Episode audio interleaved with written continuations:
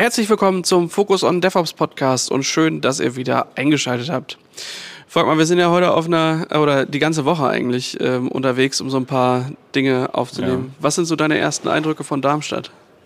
Also der erste Eindruck war ja tatsächlich so, boah, ja, geht so, ne? Also gar nicht so schön. Und heute ist sonniges Wetter. Wir sitzen hier, ich glaube, das ist der Hauptbahnhof, ne? Ist echt, doch, hat, hat so seine Stellen. Also man muss, man muss sagen, Darmstadt, ja, hat so seine Stellen. Machen. Genau, den Witz bringe ich jetzt nicht. Aber es ist auch, also scheint viel auch diese, diese Location hier, das Darmstadtium oder Stad, Stadium? Nee, Darmstadium ist, glaube ich, was anderes. Aber ja, nee, ähm, genau, Darmstadium. Darmstadium äh, ist, ist auch Hammer. Da ist irgendwie noch so dieses alte Schlossruinen-Dingens dann mittendrin, ja. so erhalten vermutlich. Genau, das ist, ja, coole Location, fetzt. Coole Leute, ja, wir sind hier heute auf dem Red Hat Summit Connect. Ähm, wir waren ja Anfang des Jahres, müsste das gewesen sein, auf dem Red Hat Summit in Boston. Und ähm, jetzt gibt es dann äh, ja, über viele Länder verteilt die Summit Connect als kleinere Anschlussveranstaltung. Ähm, und da treiben wir uns heute rum und haben uns gerade gedacht, wir äh, nehmen uns mal den Daniel Paul von Portworx mit dazu. Hallo Daniel. Hallo. Hallo. Schön, dass ich bei euch sein kann. Schön, dass es endlich geklappt hat. Ja, wir planen das schon länger, aber irgendwie hat es nie funktioniert. Ja, umso besser, weißt du, man muss erst mal nach Darmstadt ja, kommen, damit man sich im schönen genau. Darmstadt. Im ja. wunderschönen Darmstadt, genau. Ja. Hast du es weit bisher her? Ja, ich komme aus Leipzig, das ist schon ein Stück. Ah, okay. Aber die Deutsche Bahn hat es hinbekommen. Naja, du, das. Trotz Schnee. Trotz Schnee und einer Jahreszeit überhaupt generell. Aber ja, hat, hat gut geklappt. Daniel, erzähl doch mal, äh, wer bist du und was machst du so? Ja, ich bin bei der Portworx äh, unterwegs als äh, Cloud-Architekt, ähm, so der offizielle Titel. Woanders könnte man auch irgendwie Sales Engineer oder sowas sagen. Mhm. Und ähm, kümmere mich um das Thema ähm, Portworx im deutschsprachigen Raum, sprich ähm, helfe meinen Kunden halt auf technischer Ebene zu verstehen, was wir machen, wo unsere Vorteile liegen und das mache ich jetzt schon seit über einem Jahr. Vorher war ich bei der VMware unterwegs im Bereich Netzwerk und Security und bin da so in diese Kubernetes-Ecke gerutscht, weil auch Netzwerk und Security ist im Kubernetes-Umfeld ein wichtiges Thema. Ein bisschen, ja. Und ja, das passt ganz gut. Was treibt euch aufs, ähm, auf Summit Connect hier? Äh, Red Hat ist einer unserer größten Partner. Also die meisten unserer Kunden haben tatsächlich Red Hat OpenShift im Einsatz mhm. und ähm, betreiben darauf Portworx. Okay. Ja, also mal, du kennst das ja auch, ähm, ein ähm, Paradigma oder zumindest ein, eine, ein Vorurteil, was sich ähm, lange und immer noch irgendwie in den Köpfen hält, ist ja äh, Kubernetes und Stateful das ähm, ähm, lieber nicht oder nur ganz vorsichtig oder ich sag mal, das ist, ist selten, dass man, äh, dass man Kunden hat, die sagen, ja, als allererstes geht die Datenbank da drauf. Oder? Ja, ja, ja, ja, das, tatsächlich. Das ist auch so eine Sache, die sich, also Storage im Allgemeinen und Kubernetes, das ist ist so ein Gespräch, das ist so seit fünf, sechs Jahren immer noch in den Köpfen. Ich glaube, es hat sich äh, landesübergreifend schon verändert, aber hier ist es immer noch so und ich glaube, das ist ja Quatsch. Ne? Also wir reden ja hier über eine Automatisierung, die halt irgendwo dann einem solche Sachen wie Storage auch liefern muss. Ich kann ja nicht alles jetzt stateless basteln. Ja, eine Free-Tier-Applikation ist zwangsläufig vielleicht sogar stateless, weil ich nur ein Datenbank-Backend habe, aber hm. auch das will ich vielleicht irgendwann mal in einem Kubernetes-Cluster betreiben, weil das halt teilweise eine gute Idee ist. Beziehungsweise, wenn ich es nicht tue, dann halt es, es war halt einfach initial kein Bestandteil vom Kubernetes-Projekt. Mhm. Ja. Und äh, ich bilde mir ein, in letzter Zeit irgendwo gesehen habe, es gab wohl ein Interview mit einem der Kubernetes-Gründer, der einfach gesagt hatte, ähm, ja, wir hatten schlichtweg keine Zeit dafür, uns um diesen, dieses Thema State zu kümmern. Ja. Und deswegen ist es initial nicht im Produkt gewesen und ähm, fehlt dann halt irgendwie jetzt. Und auch so in den Gedanken der Leute fehlt es halt einfach. Ja.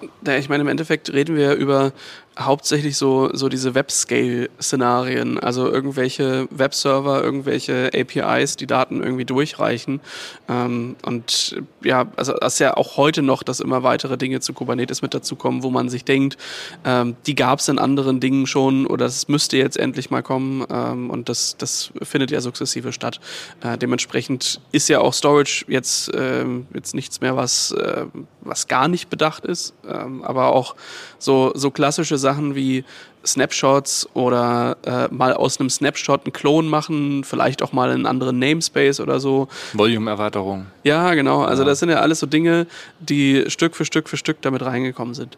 Was ist denn deine äh, Verbindung zu, zu Kubernetes und State? Und vielleicht erzählst du auch in dem Zuge nochmal so ein bisschen, was, was ist eigentlich Portworx? Ja, ja, also Vielleicht erstmal das Thema State. Ich meine, wir, wir sehen es ja sehr oft in Diskussionen mit unseren Kunden. Also viele Kunden starten halt mit Kubernetes, äh, migrieren Applikationen drauf und sind eigentlich erstmal damit beschäftigt, überhaupt Kubernetes zu verstehen, ne, die ganzen Ansätze zu verstehen, vielleicht auch ihr Development anzupassen, dass es halt containerisiert, DevOps getrieben arbeitet. Das ist für viele Kunden schon ein sehr großer Schritt erstmal nach vorne. Und deswegen sehen wir da auch relativ häufig, dass sie erstmal mit Stateless-Applikationen anfangen, weil das ist halt das, was so in den Köpfen immer noch verankert ist. Ja, ist halt einfach, ne? Ja, ja. es ist halt erstmal einfach ähm, aus Sicht der Applikation, denn der ganze Rest ringsherum ist ja trotzdem komplex genug, ja, um damit zu starten. Und deswegen sind die, die initialen ersten Schritte der Kunden erstmal Stateless-Applikationen. Da lernen sie Kubernetes, passen ihre Prozesse an, versuchen dieses ganze Konstrukt zu verstehen.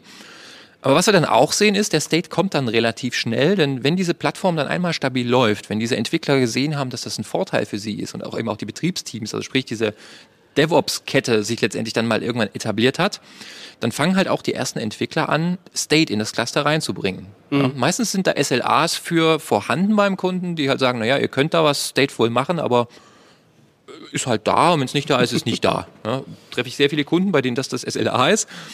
Und dann fangen die Entwickler halt an, deployen mal irgendeine kleine Datenbank, ne, Postgres, Mongo, Cassandra oder fangen auch irgendein Kafka-Projekt an.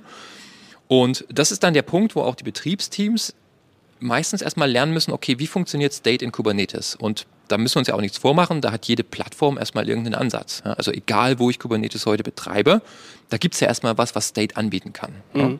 Wenn ich auf OpenShift unterwegs bin, habe ich ODF. Wenn ich in der Public Cloud bin, habe ich irgendwelche CSI-Provider, die halt den jeweiligen Storage der Cloud anbinden. Ähm, und die ganzen anderen Produkte, sie bringen alle erstmal was mit. Also State geht irgendwie. Und im Notfall kann auch der Storage-Hersteller der Wahl noch irgendein Stück Software liefern, was halt über CSI das Storage Array direkt an das Kubernetes-Cluster anflanscht. Das heißt, wenn die Entwickler starten mit State, läuft das erstmal. Und das sind dann aber meistens erstmal kleine Testumgebungen, nichts Kritisches. Diese Umgebungen wachsen, die werden ausgebaut. Und irgendwann kommt der Punkt, wo diese Applikationen dann wirklich geschäftskritisch werden. Ne? Also wo wirklich damit Geld verdient wird. Ja. Und in dem Moment stellen tatsächlich noch andere Leute aus dem Unternehmen oder aus dem IT-Spektrum dann Fragen, wie sieht denn das jetzt eigentlich mit diesem State im Kubernetes-Cluster wirklich aus? Was machen wir, wenn dieses Kubernetes-Cluster ausfällt? Haben wir eine Disaster Recovery Strategie dafür? Wie verhält es sich eigentlich, wenn wir hybrid unterwegs sein wollen? Wir haben jetzt eine On-Premise-Umgebung, wir wollen in die Public Cloud. Und ich meine, ein Deployment, ob ich das jetzt On-Premise deploye oder in der Public Cloud, gibt es kleine Unterschiede, kann ich anpassen, langweilig. Aber den State, den ich einmal irgendwo gespeichert habe, den kann ich nicht einfach woanders neu deployen, den muss ich migrieren. Ja, da muss ich irgendeine Idee haben, wie ich Daten migriere. Ja. Und das sehen wir bei den Kunden so als die dritte Phase ähm, in der Kubernetes-Adaption, wo dann halt dieser State wirklich relevant wird und wichtig wird. Und das ist auch der Punkt, wo Portworx ins Spiel kommt. Denn äh, ich sage manchmal gerne, wir fangen dort an, wo die, die klassischen CSI-Provider oder die klassischen, ich sag mal, State-Ansätze der Plattform aufhören. Wir haben eine Antwort darauf, ähm, wie migriere ich eigentlich Daten von einer Kubernetes-Distribution zur anderen? Wie migriere ich Daten zwischen verschiedenen Public Cloud-Regionen? Und dieses Migrieren beinhaltet natürlich auch Ansätze, wie kann ich hier ein Disaster Recovery enablen? Mhm. Und wenn wir weiterschauen, kommen wir dann so auf Themen wie Encryption. Ich kann heute überall in meinem IT-Stack Daten verschlüsseln. Also irgendein Speichersystem, irgendeine Festplatte, irgendeine SSD kann Daten verschlüsseln. Die spannende Frage ist, als Plattform-Owner, muss ich das sicherstellen. Mhm. Und wenn ich jetzt auf hybriden Infrastrukturen unterwegs bin, also ich habe eine On-Premise-Umgebung, ganz klassisches Rechenzentrum, Server, Storage-System, ich habe Public Cloud, dann muss ich als Plattform-Owner der Kubernetes-Plattform sicherstellen, dass Daten verschlüsselt werden. Ich muss mich also entweder damit auseinandersetzen, wo in meinen ganzen IT-Stacks jetzt die Verschlüsselung passiert und ob die denn auch wirklich angemessen ist. Ja. Oder ich kann mit meiner Kubernetes-Storage-Lösung einfach eine Encryption aktivieren, die Kubernetes-Style gemanagt wird und ähm, einfach überall identisch aussieht. Hm.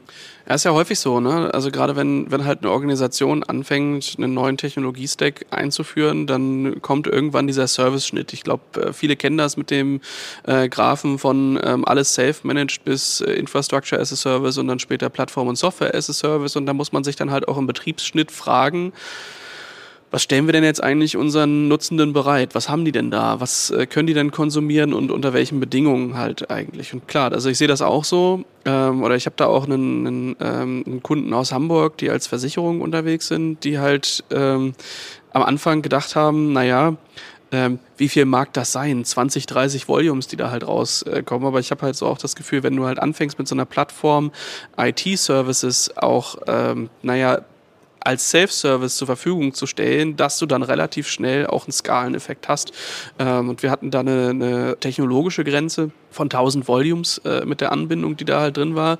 Wir haben halt gedacht, das, das reicht für immer. Äh, niemand wird äh, mehr als 1000 Volumes brauchen. Es braucht auch niemand mehr als 512 Kilobyte Genau, RAM. Also, genau. Ja, Ja, aber es- nochmal zu Ich fand es halt ganz schön, weil vorher war, de, war so das, das, ähm, das Storage-Team bei, äh, bei dem Unternehmen eher so, ähm, ja, die machen das da halt in ihrem Kämmerlein und Hauptsache läuft ähm, und dann funktioniert das. Aber seitdem die halt angefangen haben, sich dieser, also im Endeffekt näher an den Nutzenden zu sein, äh, waren sie auch viel mehr mit einbezogen im Design. Und ähm, das, was am Anfang ähm, hauptsächlich irgendwelche gemanagten SAN-Loons und sowas waren, ist jetzt ähm, zu einem signifikanten Teil halt äh, Kubernetes-Volumes und als nächste Iterationsstufe haben sie dann gemerkt, ja, Object wäre vielleicht für manche Dinge auch interessant und so hat sich dieses, dieses Team auch viel mehr den, den ähm, Anforderungen der Nutzenden halt geöffnet und ähm, haben da eigentlich ähm, viel mehr Gehör jetzt, als das äh, vorher war. Und das kann halt auch ein schöner Effekt sein. Also klar, manchmal hat man auch irgendwie ein bisschen Angst vor dieser ganzen Automatisierung, weil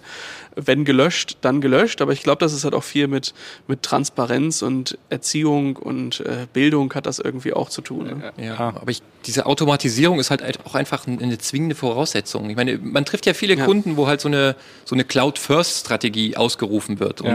Ich denke, bei vielen ist nicht gemeint, wir gehen jetzt alle in die Public Cloud, sondern Cloud First im Sinne von Automatisierung, Standardisierung.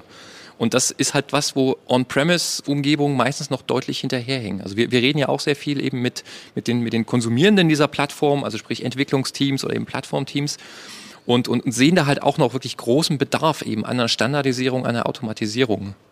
Ja, tatsächlich. Also ich würde auch sagen, dass Storage jetzt in diesem Modus dann halt auch die Zuwendung bekommt, die es braucht. Also früher war es ja halt so, du hattest deine, deine Infrastruktur, du hattest darunter Storage, so wie du ihn konsumieren wolltest und dann hast du den jetzt da, ja. Und hier muss man sich jetzt Gedanken machen. Ja. Ja. Also Automatisierung bedeutet halt, auch wenn wir nicht in einem hohen Scale sind, müssen wir uns trotzdem Gedanken machen, wenn ich jetzt einen klassischen CSI-Provider nehme, der, wo ich dann halt einfach Volumes bauen kann, solche Sachen wie Disaster Recovery Konzepte, das ist, das ist halt nicht da, ne? Wenn Ja. mir der Cluster wegbricht, im Zweifelsfall halt auch der State, dann habe ich da irgendwo ein denkendes Volume. Wenn ich dann im Scale bin, dann kriege ich das nicht mehr zusammengebastelt. Das wird keiner, da kann ich 50 Azubis hinsetzen, die dann gucken, was da, da drin liegt, um das halt irgendwie wieder anzubinden.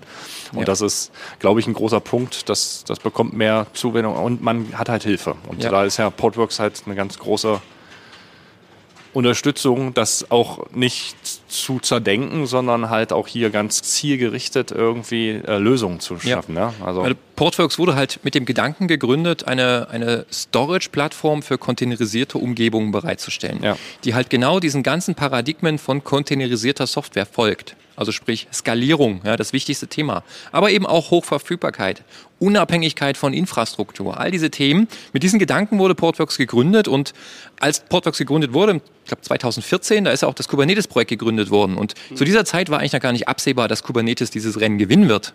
Ähm, deswegen sind wir im Kern halt wirklich erstmal ein Stückchen cloud-native Software, die auf so einer containerisierten Plattform Speicher bereitstellt. Ja. Und ähm, ich sag mal, am einfachsten zu greifen ist eigentlich der Gedanke bei Portworx, ähm, wenn man es so beschreibt, mit, mit Portworx sieht Storage in jeder Kubernetes-Umgebung gleich aus, aus Sicht des Konsumenten. Und das ist halt so ein Thema, was wieder in diesen Kubernetes-Gedanken reingeht. Standardisierung, Automatisierung. Und es ist völlig egal, ob ich jetzt meine Kubernetes-Plattform on-premise in der Public Cloud äh, betreibe oder ob ich es auf Bare Metal betreibe und auch völlig egal, welche, welche Kubernetes-Distribution ich nutze. Storage sieht aus Sicht des Konsumenten immer gleich aus. Wenn ich einmal weiß, wie ich Encryption mit Portworx eingerichtet habe, ist es völlig egal, wo mein Workload läuft. Und das greift ja genau diesen Abstraktionsgedanken der Containerisierung auf. Das, äh, das Hirn des Engineers in mir ähm, denkt sofort, ah, jede Abstraktion heißt äh, versteckte Komplexität.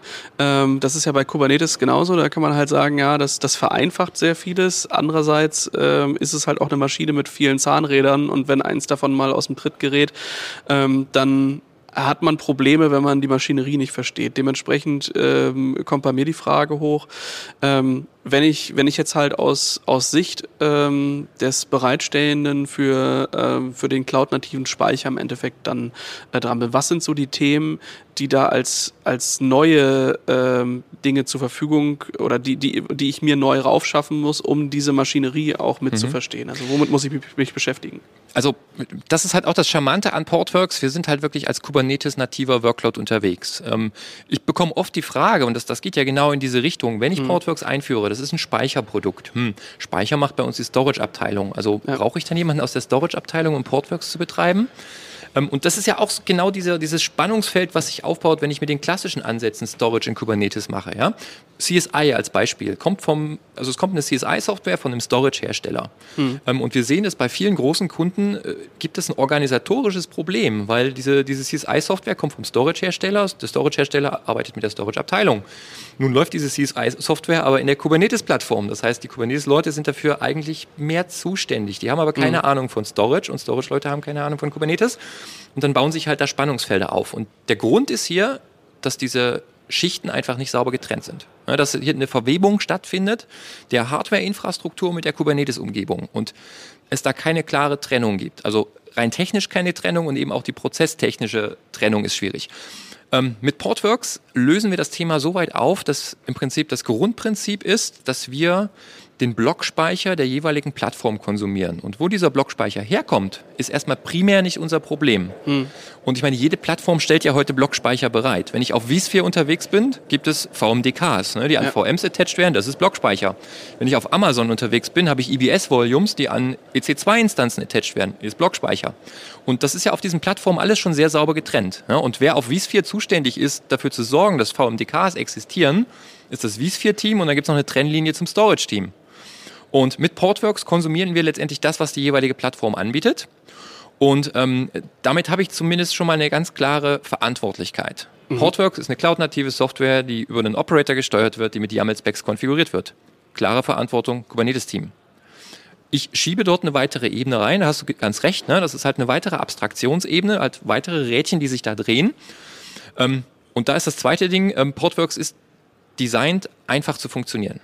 Ja, um so ein einfaches Portworx-Deployment zu machen, gibt es einen, gibt's einen Wizard, der mir erstmal dieses initiale YAML-Spec, was ich ja bei Kubernetes für alles brauche, zusammenbaut. Also der mir ein paar einfache Fragen stellt und dann schon mal mit einem passenden YAML-Spec startet. Also wir haben Feedback von Kunden bekommen, die sagen, ja, also Portworx aufzusetzen, extrem simpel.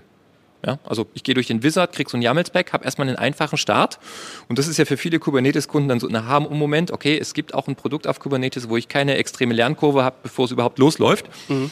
sondern hier ist es halt andersrum es gibt unter der Haube eine Komplexität. Ne? Das kann man überhaupt nicht abstreiten, weil wir müssen ja einfach technische Probleme lösen. Aber wir versuchen, die so weit wie möglich zu abstrahieren. Das ist so ein bisschen auch ein interessanter Match äh, zu unserer Mutterorganisation, der Pure Storage, die ja auch rausgehen und sagen, unsere Speichersysteme sind so einfach. Also der, der neunjährige ähm, Sohn unseres Gründers kann die aufbauen mit der Anleitung, die beigelegt ist und in Betrieb nehmen. Das ist halt kein hochkompliziertes System. Aber natürlich muss dieses System auch Komplexität unter der Haube verstecken. Ja. Und das ist eben genau dieses Thema, was wir auch von Kunden zurückgespiegelt bekommen. Portworx ist relativ einfach aufzusetzen, relativ einfach zu betreiben. Und wir greifen halt eben auch diese ganzen Paradigmen von, von Kubernetes auf. Ne? Wir exponieren Prometheus-Metriken. Das heißt, jeder, der in der Kubernetes-Welt unterwegs ist, weiß, was er damit machen kann. Ja. Es gibt Grafana-Dashboards, wo ich halt sehe, wie der Storage performt. Und ja, unter der Haube, wir sind ein Speichersystem. Da gehen IOs durch, da sind Latenzen, die auftreten können. All das passiert. Mhm. Aber all das ist halt wirklich einfach zu managen. Mhm. Womit muss ich mich ähm, oder worauf muss ich mich einstellen, was ich noch mit einbauen muss? Also klar, ich deploy das, ich habe irgendeine Form von Storage, gehe ich mal davon aus. In der Cloud nutze ich den, den der da vom Blog kommt. Bei VMware ähm, gehe ich mal davon aus, nimmt ihr dann halt den lokalen Storage der virtuellen Maschinen oder irgendwas anderes, was mit angebunden wird. Ähm, was sind so, so Second, Third Day Geschichten, die man auch mit auf dem Schirm haben muss, wenn man, wenn man sowas mit einführt. Naja, das, das, das entscheidende Thema, was ja bei jedem Storage auftritt, ist, irgendwann wird es voll. Ja? Also wenn ich ein PVC erzeuge die Nutzer, die diesen ne? PVC nutzen, irgendwann ist er voll. Ja? ja. Und bei Portworx habe ich noch eine zweite Ebene. Also wir, wir nehmen ja letztendlich den Blockspeicher, den uns die jeweilige Plattform zur Verfügung stellt und abstrahieren den. Wir bauen da so einen Pool drauf. Ja? Und mhm. dies, aus diesem Pool schöpfen wir dann die PVCs für die User. Und wenn ich mir das jetzt gedanklich vorstelle, ist das ja in diesem Speichersystem gibt es zwei Ebenen, die volllaufen können. Das sind einmal die PVCs der User und einmal dieser Pool. Und bei beiden und das sind dann typische Day-2-Operations, können wir auch wieder automatisiert, regelbasiert über YAML-Specs reagieren.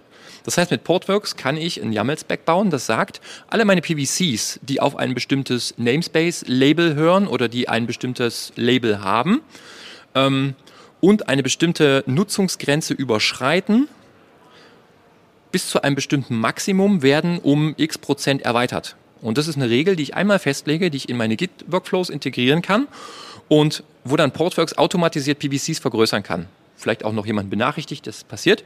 Und genau das Gleiche können wir auch mit diesem Pool, der Portworx selbst speist. Mhm. Damit wir das können, brauchen wir natürlich einen Zugriff auf die, auf die Infrastruktur unten drunter. Denn wenn ich jetzt gerade sage auf vSphere, okay, wir konsumieren Blockspeicher, also technisch ein VMDK, mhm. müssen wir auch die Möglichkeit haben, dieses VMDK zu vergrößern. Ja. Und das ist so eine zweite Ebene, wo halt Portworx einfach Dinge vereinfacht im täglichen Betrieb. Ähm, wir haben so einen sogenannten Orchestration Layer, der in die APIs dieser Clouds reingreifen kann und der genau ähm, das machen kann. Also der kann uns initial diesen Speicher bereitstellen und er kann ihn halt auch in den täglichen Operationen vergrößern. Und das ist halt das, was ich mir im Day 2 eigentlich angucken muss. Ansonsten, ähm, Day 2 Operations bei Portworx, wir sind eine Kubernetes-Applikation. Ja, wir haben regelmäßige Updates. Ne? Es werden neue Dinge in der Software gepflegt und es werden auch Bugs gefixt, wobei bei unsere Software hat bestimmt keine Bugs. Das sind nur Easter Eggs. Keine, ne? keine Software-Bugs. ähm, aber auch das äh, folgt halt ganz genau den Kubernetes-Paradigmen. Ne? Ich habe einen Operator, dem Operator teile ich mit, es gibt eine neue Version, ich möchte jetzt updaten und dann macht er ein Rolling Update. Ja? Ja. Die Verfügbarkeit der Daten ist die ganze Zeit gewährleistet. Also auch das ist alles Kubernetes nativ. Und deswegen in den Day 2 Operations ähm, wir haben Vereinfachungen, wie gesagt, diese typischen Themen eines Speichersystems zu adressieren. Der Speicher geht uns aus. Ähm, und wir haben halt den klassischen Betrieb einer Kubernetes-Applikation. Mhm. Ich gehe mal davon aus, ähm, also wenn ich jetzt halt klassisch Block habe und den äh, über CSI in Kubernetes ähm, anbinde, dann habe ich ähm, maximal Read-Write Once. Ähm, da habt ihr bestimmt auch eine Möglichkeit, dann Read-Write Many draus zu machen? Out of the box. Mhm. Also ich habe einen großen Kunden, für den war der entscheidende Punkt für Portworx tatsächlich, wir können Read-Write Many out of the box einfach so. Wie macht ihr das? Da müssen wir ein bisschen tiefer in die Architektur ähm, von Portworx reingreifen. Ähm, da muss ich ganz kleines Stückchen weiter ausholen, ähm, denn wenn ich bei Portworx sage, wir, wir greifen auf Blockspeicher der Nodes zurück, mhm. dann hat das ja auch immer noch so ein bisschen diese, diesen Gedanken, hm, und was ist, wenn der Node weg ist? Also wenn so ein ganzer Node einfach abbrennt. Brauchst du halt schon mal Redundanz. Genau, brauche ich Redundanz. Das heißt, ähm, stellen wir uns den einfachsten Fall mal vor, wir haben ein Bare Metal Cluster. Ja? Wir haben drei Nodes, das sind einfach Server, die haben eine Festplatte. Und diese Festplatte wollen wir jetzt für Portworx benutzen. Und das kann ich Portworx sagen, hey, ähm, du wirst jetzt auf Bare Metal installiert, nutze einfach jeden Blockspeicher, den du findest auf den Nodes. Und auf diesen drei Bare Metal Nodes findet er halt eine lokale Festplatte oder eine SSD und die benutzt er für Portworx.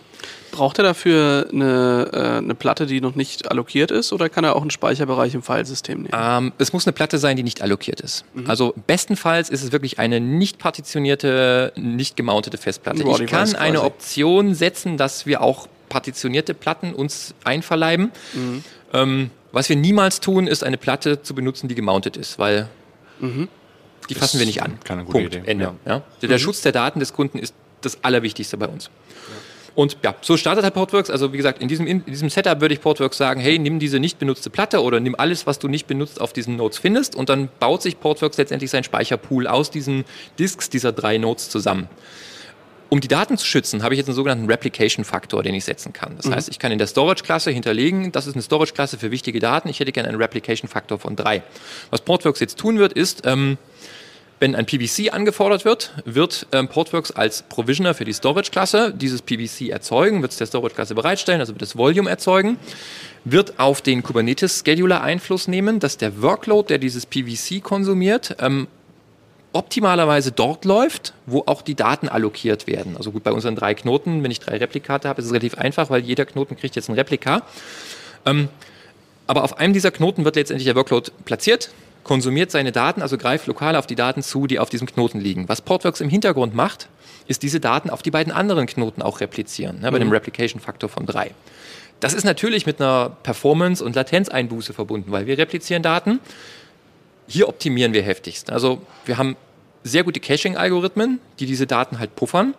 Und wir haben auch weitere Algorithmen, wo wir ähm, diese, diese Replikation letztendlich versuchen zu optimieren. Wir versuchen herauszufinden, was ist es für ein Workload, der hier läuft ähm, und wie kann ich am besten Writes zwischen diesen Knoten dann eben ähm, replizieren. Also da sind viele Automatismen, die reingreifen. Ich kann das aber eben auch manuell ähm, beeinflussen, wenn ich möchte. Der Gedanke, keep it simple stupid, ist natürlich immer, wir versuchen den optimalen Weg zu finden ohne großes Setup, ohne dass ich mich damit beschäftigen muss. Aber jetzt haben wir dieses Setup, wir haben unseren Workload, der schreibt Daten, die werden repliziert. Und deine Frage kam mir jetzt in Richtung, wie machen wir das jetzt mit Read-Write-Many? Weil ja. bisher ist das ja einfach ein exklusiver Zugriff. Ne? Ein Workload greift auf ein Volume zu. Richtig. Was wir bei Read-Write-Many machen ist, wir ähm, nutzen den Linux-Kernel NFS-Server und werden auf dem Knoten, wo der erste Workload startet, der diesen, diese Daten zugreift, Mhm. Schreibt ihr die rein Den- und der repliziert dann. den Linux-Kernel NFS-Server starten Mhm. und alle anderen Knoten, die dieses PVC auch anfordern, dieses Read-Write-Many PVC, Mhm. werden dann per NFS auf diesen Kernel-Server zugreifen. ah, okay. Das heißt, im Hintergrund sorgen wir weiterhin für die Redundanz. Ne? Die drei Replikate werden weiter geschrieben, aber es werden die Daten alle auf diesen einen Knoten geschrieben, wo halt dieser NFS-Server von Portworx gestartet wird. Das klingt komplex, passiert aber vollautomatisch. Was ich mich da dann noch frage, ist, ähm, wird damit nicht die, das Netzwerkinterface des einen Servers zum Bottleneck? Theoretisch ja. Best Practice für solche Fälle, dediziertes Netzwerkinterface nutzen. Also Portworx ist in der Lage, ein dediziertes Netzwerkinterface für diesen Traffic zu nutzen. Das ist jetzt kein vollwertiger Ersatz für einen hochskalierenden NFS-Server. Da hat unsere Muttergesellschaft sehr gute Produkte. Also wenn, wenn mein Use Case ist, ich habe extrem viele Pods, die alle auf ein Datenset zugreifen müssen, dann nehmt bitte ein klassisches NFS-System in der Scale-Out-Architektur. Ja. Aber wir haben sehr oft, dass halt Kunden mit Applikationen kommen, die sagen, na ja, ich habe jetzt Ja. hier zehn Replikas, die müssen halt irgendwie auf lesend auf den Datenbestand zugreifen, weil sie lesen da Daten raus, analysieren diese Daten, machen irgendwas damit. Dafür ist unser Read-Write-Many perfekt. Ähm, den Replikationsteil, äh, nur weil ich irgendwann mal vor, vor grauer, grauer Vorzeit äh, viele Dinge mit Cluster und DRBD und solchen Spielchen gemacht habe, äh, seid ihr da auf Kernel-Ebene unterwegs? Oder das heißt, im Endeffekt, wenn ich Portworx installiere, dann äh, lauft ihr als Privileged Workload, der auf dem, ähm, auf dem Worker dann noch ein Modul nachlädt? Oder wie macht ihr Noch das? viel besser, schlimmer, wie auch immer.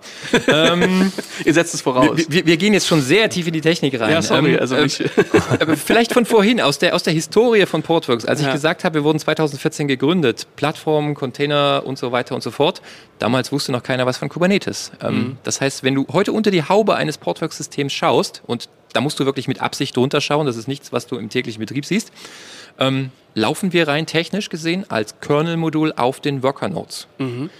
Und da kommt auch unsere Performance her. Das ist der entscheidende Punkt. Wir initiieren ein Kernel-Modul in den Worker-Node, des, also in jeden Worker-Node und bauen auf dieser Ebene unser Storage-Cluster. Also sorgen da eben für Redundanz. Wir bauen dann Quorum, also genau die ganzen Technologien, die man halt braucht, um eine geclusterte Anwendung zu bauen, nutzen wir hier auch und ja, laufen im Kernel-Modul des Worker-Nodes. Was mich dann noch, ähm, was ich mich dann noch gefragt habe, ist, äh, also man hat ja, äh, also da frage ich mich, wie feingranular lässt sich das einstellen? Weil wenn du halt auf einem Node was runterschreibst ähm, und das dann replizierst, dann könnte man entweder sagen, wenn auf einem Node geschrieben ist, dann gehen wir davon aus, wir geben den Write jetzt wieder frei, oder wir warten darauf, dass die äh, anderen Nodes, auf die repliziert würden, ihr Akt geben, dass die es jetzt auch geschrieben haben und dann erst der Write released wird. Ah, du hast, du hast dich schon, du stellst genau die richtigen Fragen. leid, also. Ja, du stellst genau die richtigen Fragen. Ähm, aber ich, ich hatte es ja schon kurz angeschnitten. Ne? Du hast den Write, der kommt von einer Datenbank. Die Datenbank läuft, also der Datenbank-Port läuft auf dem Worker-Node, wo auch jetzt ein, ein Teil dieses, äh, oder di- dieses Volume liegt. Ähm, was wir bei Datenbanken machen, also wir versuchen zu erkennen, was ist es eigentlich für eine Charakteristik, die unser Workload hier schreibt. Das ist unsere Standardeinstellung, Automatik. Ja? Ähm, wir unterscheiden zwischen Streaming und Random. Und wir passen für den jeweiligen Teil unsere Caching-Strategie an. Was wir bei Random machen, ist, wir versuchen, die Writes innerhalb einer, eines kurzen Zeitraums, ich glaube 100 Millisekunden sind das, zusammenzufassen, dann auf die anderen Worker-Nodes zu replizieren. Und in einem Setup, wo wir drei Replikate haben, die ja in der reinen Kubernetes-Lehre eigentlich sogar in drei Verfügbarkeitszonen liegen. Also auch darauf achten wir. Wenn wir Verfügbarkeitszonen haben, legen wir standardmäßig unsere Replikate auch in verschiedene Verfügbarkeitszonen. In diesem Fall sagen wir, okay, wenn wir von zwei unserer Worker-Nodes das Acknowledge bekommen, dass er den Write im Cache hat, dann committen wir den zurück zum Writer. Und das ist halt wieder eine dieser Performance-Optimierungen. Äh, Immer wenn ich sage standardmäßig, heißt das, man kann das beeinflussen, wenn man das nicht will. Wenn man super paranoid ist und sagt, nein, das muss auf Disk sein, dann kriege ich das auch da Ja. reingetunt. Aber in 99% der Fälle ist das genau das, was für die Kunden völlig ausreicht, wenn zwei Worker-Nodes, die in zwei Verfügbarkeitszonen sind, acknowledgen, dass sie den Write haben und den halt im Cache erstmal haben. Ne? Das ist immer noch Ja. das Schnellste. Ja. Ja, cool.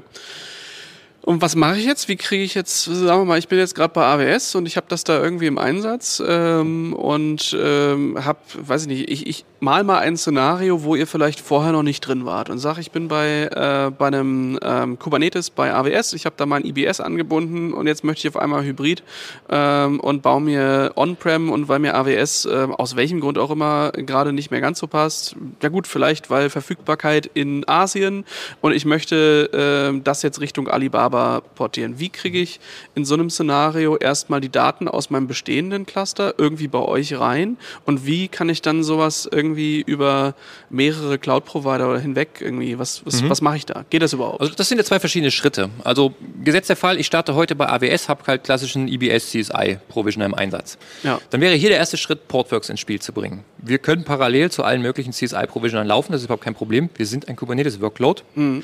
Das heißt, der Kunde würde zuerst Kubernetes auf diesem Cluster, äh, auf die Portworx auf diesem Cluster installieren und müsste die Daten, die jetzt von einem anderen CSI-Provisioner bereitgestellt werden, zu Portworx migrieren. Da mhm. gibt es verschiedene Wege, das zu machen. Ich komme leider nicht an so einer Migration vorbei. Ne? Also wir können nicht einfach diese Daten nehmen. ja. ja. das geht, geht leider auch, nicht. Also das wäre zu einfach. Dafür müsstet ihr Feenstaub mitbringen. Ja, denn wir arbeiten dran, aber ist noch nicht ganz fertig.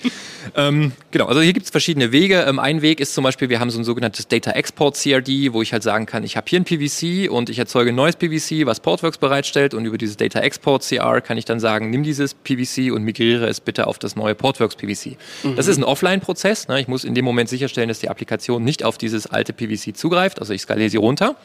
Und dann wird Portworx dieses PVC importieren. Wenn man da mhm. unter die Haube schaut, okay, wir mounten die beiden PVCs zu, in einen, zu einem Helper-Pod und machen AirSync. Aber ähm, Lässt sich das auch, also jetzt bin ich ja wieder bei Datenmigration, ne? Äh, jetzt haben wir da vielleicht ähm, 80 Terabyte irgendwie liegen. Können wir online schon mal synchronisieren und dann den Diff holen, bevor wir es runterfahren? nicht mit, nicht mit unserem Data ähm, CR, aber grundsätzlich ähm, haben unsere Professional Services Leute da Mittel und Wege. Also es ah. wird genauso gemacht, wie du das, wie du das siehst. Ich meine, der entscheidende Punkt ist ja, du hast einen Produktionsport, auf den greift deine Produktionsanwendung zu. Ja klar, du müsstest also du in der Lage sein, dass ein zweiter User auf diesen, oder ein zweiter Workload auf diesen Pod, äh, auf diesen, auf dieses PVC zugreift. Ah, okay. Und damit hast du manchmal schon Einschränkungen, wenn das ja. wieder Read at Once ist, dass genau. du da halt nicht reinkommst. Aber ja, da gibt es ja, zum Beispiel auch, ich meine, wenn wir das at Large Scale machen, kannst du jetzt zum Beispiel, wenn du auf EBS unterwegs bist, machst du Snapshot von dem EBS-Device, mountest das schon mal in deinen äh, Helper-Pod, machst den ersten Sync und dann hast du halt dieses Thema, dass du den, den finalen Sync nur noch mit sehr wenigen Daten machen musst. Also mhm. ne, da gibt es, gibt es Mittel und Wege. Da, da gibt es jetzt nichts, was wir out of the box haben, weil das mhm. halt je nach Kundenumgebung anders funktioniert, komplexer ja, oder klar. nicht komplexer sein kann. Das ist der Weg auf der Datenebene.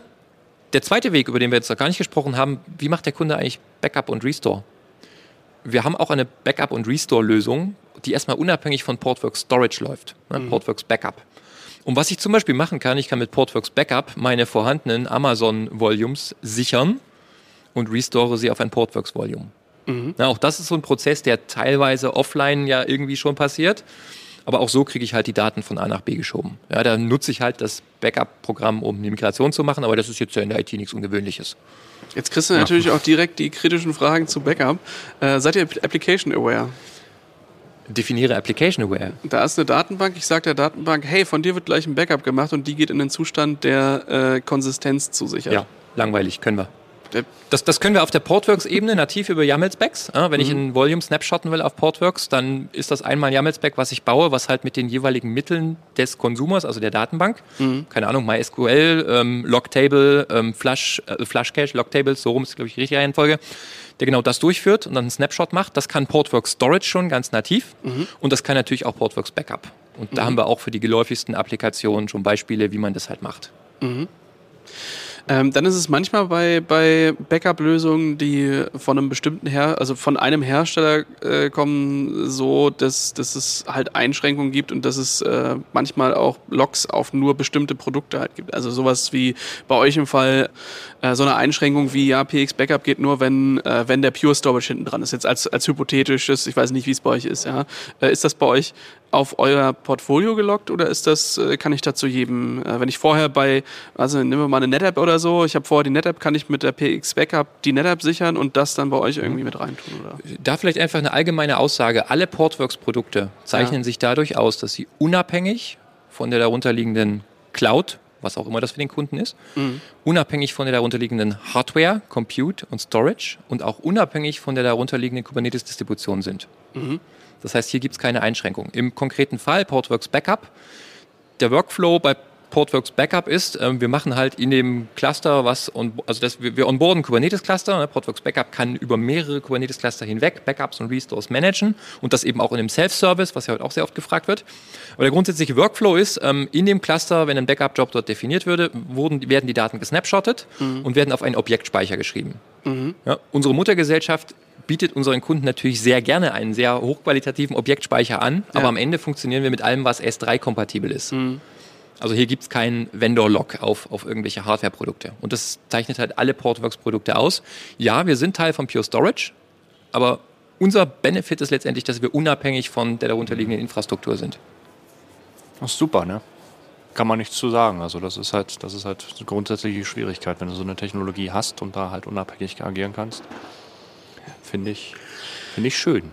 Ich sag mal, es ist das ja jetzt auch nicht so, dass, dass so eine IT-Infrastruktur oder auch ein Cloud-Provider nicht auch irgendwie im Wandel ist und da passieren ja auch immer wieder neue Dinge und ähm, manchmal gibt es dann halt äh, heute die Entscheidung für grün, morgen für blau, ähm, übermorgen für orange und äh, dann auch wieder zurück. Ja, also da gibt es ja immer verschiedene Kriterien, die da ähm, eine Rolle spielen. Deswegen finde ich das eigentlich immer gut, wenn man da ähm, äh, damit leben kann, dass auch mal ein Kunde irgendwie was anderes hat oder dass halt sich auch mal Grund, ähm, äh, grundlegende Dinge vielleicht weiterentwickeln und da was Neues drin ist. Und wenn man dadurch wiederum äh, Limitierungen und Probleme erzeugt, dann ist das immer etwas, was sich, äh, ja, das, das kennt, glaube ich, jeder, der ein ja. bisschen länger als drei, vier Jahre in der IT ja. arbeitet. Häufig macht Architektur und Design kaputt, wenn man da halt so eine, so eine Finden reinpackt, weil man halt die Möglichkeiten, die man da hat, noch wirklich nutzen kann. Das ist halt.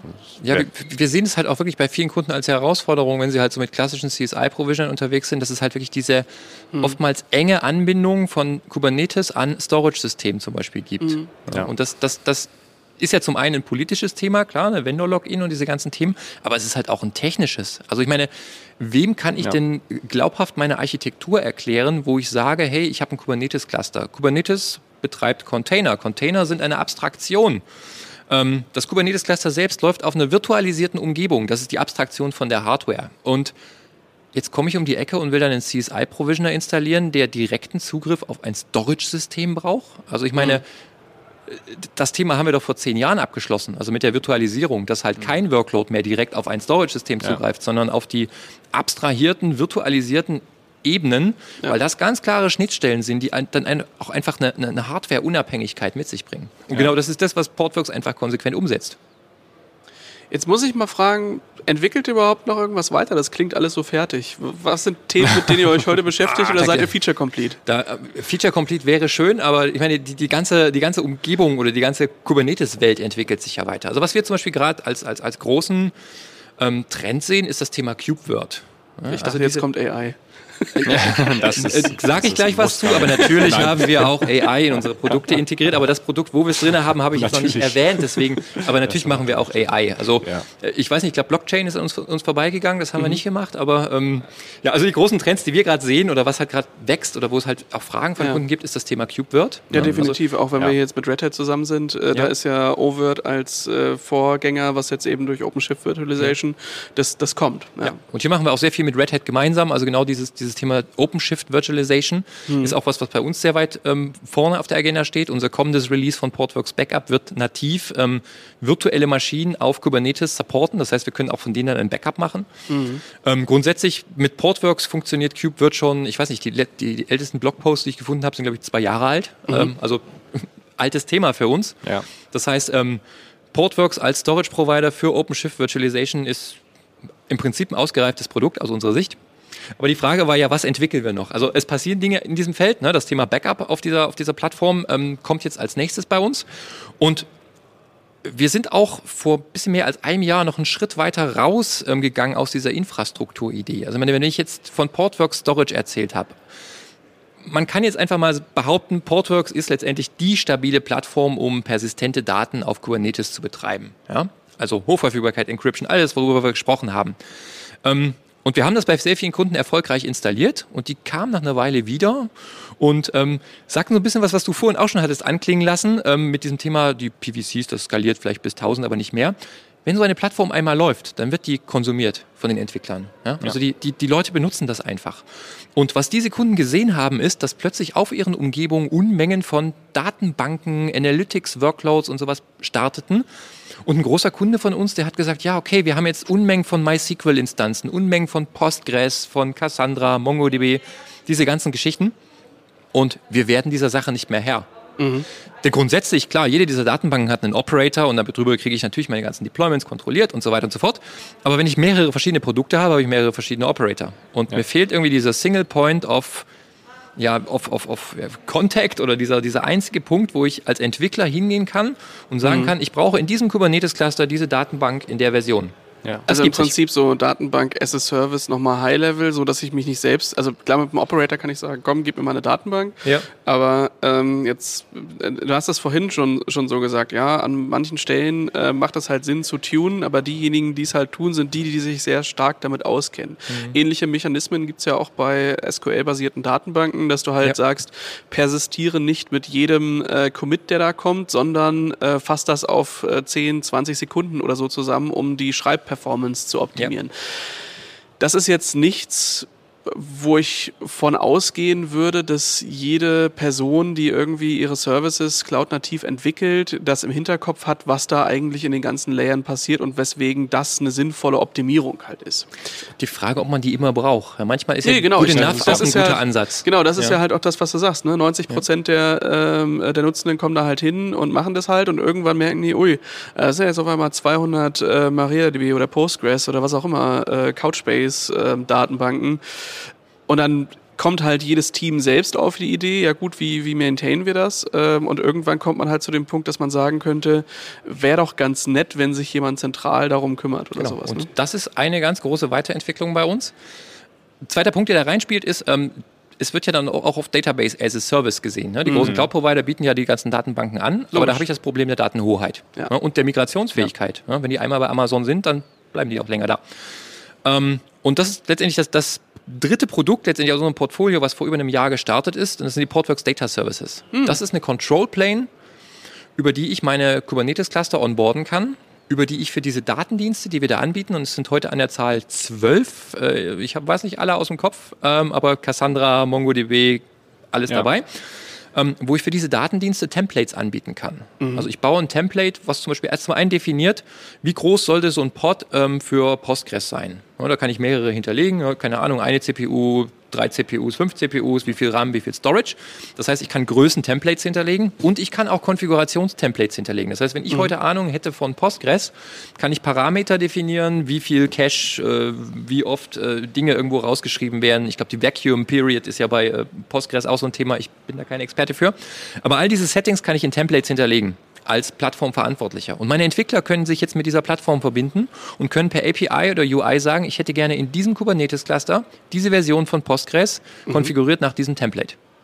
Und by the way, ich möchte auch Backups davon haben, alle 15 genau, Minuten. Das, das jetzt, das ist, das Wie tief ja geht euer Support für sowas? Ja, die Frage kommt immer. ähm, ja, ich meine, da unten steht eine Enterprise DB mit dem Stand, ja. da stehen andere so. Das ähm, hier muss man unterscheiden, welche Datenbanken werden ausgerollt. Und ja. Surprise, wir haben heute auf der Plattform sogar den Microsoft SQL Server. Ich weiß nicht, habt ihr Kunden, die Microsoft SQL auf Kubernetes benutzen? Ähm, also äh, äh, das ist auch, da gehen Grüße raus an Jasper, unseren Container-Experten für Windows-Workloads. Äh, ähm, nee, aber der, der läuft ja tatsächlich auch unter Linux, ne? Und, ja, ja, genau. Ähm, den rollen wir aus. Ja? Genau. Ja. Aber da, da kommt dieses Support-Thema rein. Also grundsätzlich, ähm, wir supporten, dass dieses ganze Konstrukt erstmal funktioniert. Ich meine, ja. klar, ist unser Produkt, müssen wir machen. Wir versuchen auch Best Effort den Kunden zu helfen, wenn sie mit der Datenbank selbst ein Problem haben. Ne? Ich starte hier ein SQL-Statement und die Datenbank crasht, Hilfe. Ja? Dann schauen mhm. wir natürlich schon drauf, okay, liegt das jetzt an uns, weil unser Bild dieser Datenbank oder das Image irgendeinen Fehler hat, oder ist es ein Bug der Datenbank? Das mhm. ist aber dann schon eher Best Effort. Mhm. Bei den Produkten, wie zum Beispiel Microsoft SQL Server, ist der Kunde ja sowieso verpflichtet, eine Lizenz dafür zu haben. Ja, okay. Ja? Und einen Supportvertrag zu haben. Mhm.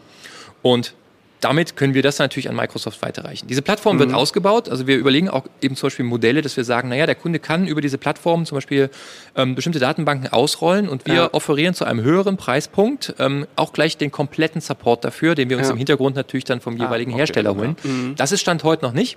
Aber zum Beispiel bei MongoDB Enterprise bist du ja heute als Kunde auch schon verpflichtet, einen Support-Contract mit Mongo zu haben und wir kooperieren mit denen. Ähm, das heißt, wenn es hier ein Problem gibt, dann kriegen wir das auf der Support-Seite relativ smart abgefrühstückt.